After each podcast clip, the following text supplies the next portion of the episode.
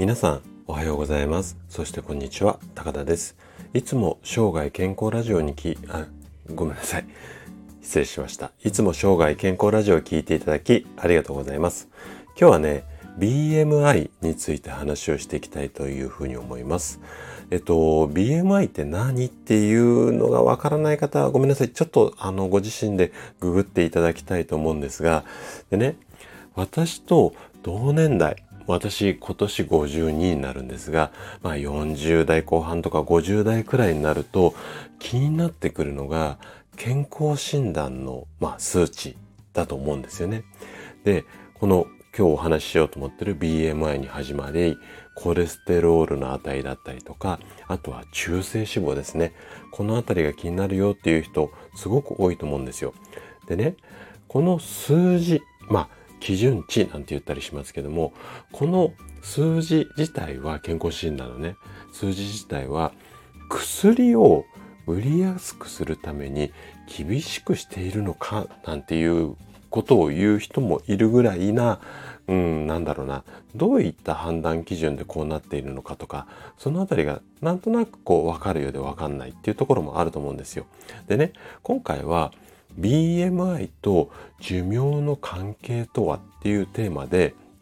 健康診断の数値が気になりますよというあなたに向けてお話をしていきたいなというふうに思います。で今日も2つのことをお話ししていきたいと思うんですけれどもまず1つ目健康診断の基準についてっていう話とあと2つ目は平均寿命が長いとうんと BMI がどうなるのかこの辺りについて話をしていきたいなというふうに思います。でね今日もできるだけこう専門用語を使わずに分かりやすく話をするつもりなんですけどももし疑問質問などありましたらお気軽にコメントいただければというふうに思います。じゃあね早速本題の方に入っていきましょう。じゃあ一つ目のテーマの健康診断の基準もしくは基準値についてあの話をしていきたいというふうに思います。で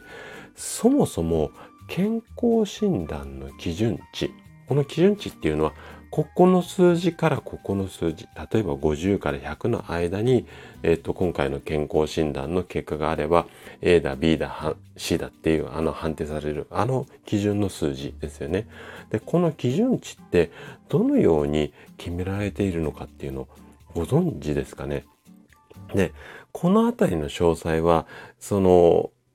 こうやってこうしてこう決めてっていうのを説明するとそれだけで一つ番組ができちゃうぐらいちょっと細かくなってしまうので今日は割愛ちょっとさせていただきますけれども日本人とこの発病率のデータを分析した上で設定されてる。要はこの数字を超えると病気が発生するこう可能性が高くなるからじゃあここからここまでだったら安全牌ねみたいなこんな設定の仕方がされています。でもねちょっと考えてみてもらいたいんですよ。あなたが毎年行う健康診断の結果に記載されている基準値っていうのは例えば男女だとか年齢によって多少の違いはあるんですけれども生活習慣だったりとか仕事の内容そして過去の起用歴要はどんな病気しているのかなんかは一切考慮されてないんですね。で例えばなんですけども40代の男性でもうんとそうですね電車に乗って通勤をして、うん、1日デスクワークをして帰る人と同じ40代の男性でも朝自転車に乗って工場で立ち仕事をしてお家に帰るっていう人と同じ数字でいいのかな？まあそんなことがちょっと言いたいんですけども。でね一つの基準で多くの集団を判断して果たしてその健康の判断って正確なんでしょうかね？でこのあたりを踏まえると現在の健康診断における基準値っていうのは生活習慣的にも問題ない健康な人がこの数字の中に入っていれば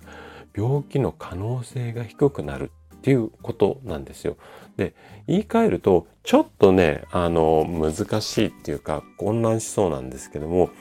例えば生活習慣などにマイナス要因、要はダメなところがないのに、この基準値の範囲を超えていれば危険性が高い。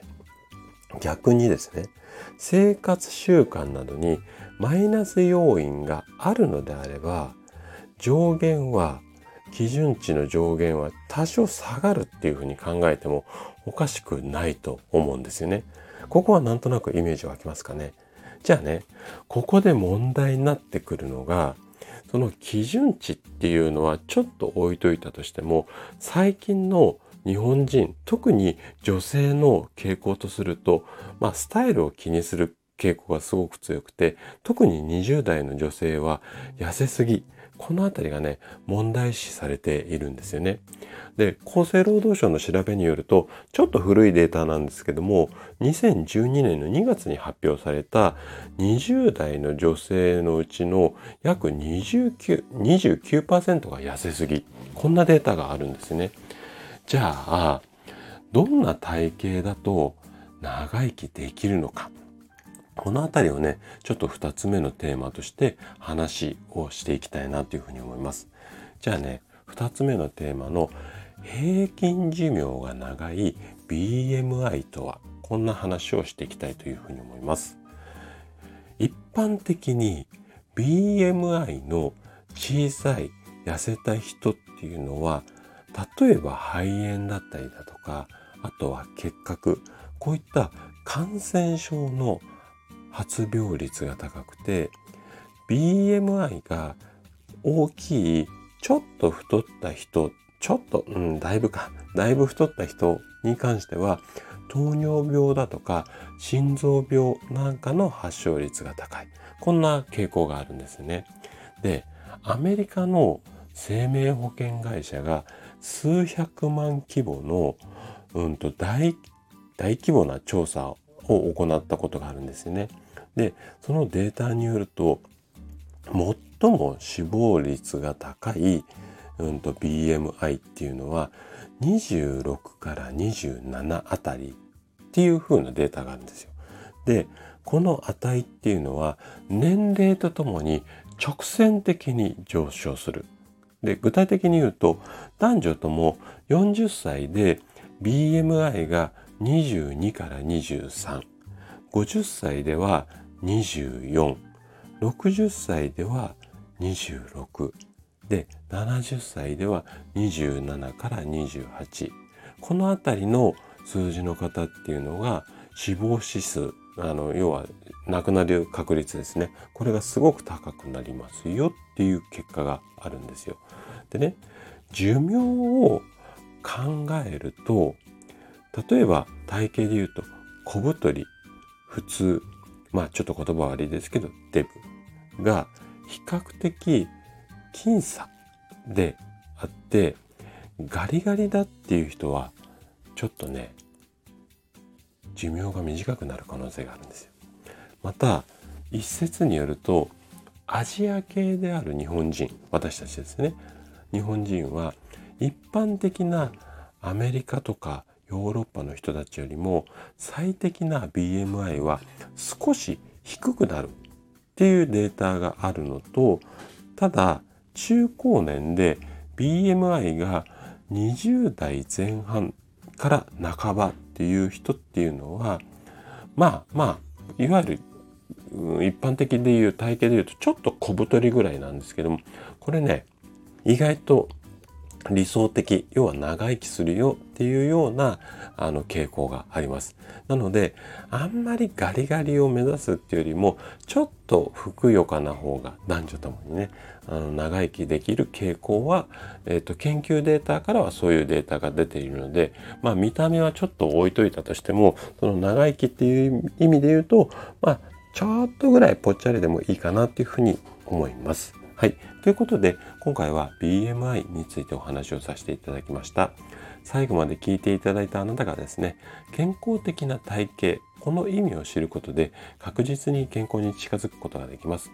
人生100年時代、この長寿の時代をですね、楽しく過ごすためには健康はとっても大切になります。ぜひ、あんまりこう痩せすぎにこだわらず、生涯健康を目指していただけたら嬉しいです。それでは今日も素敵な一日をお過ごしください。最後まで聞いていただきありがとうございました。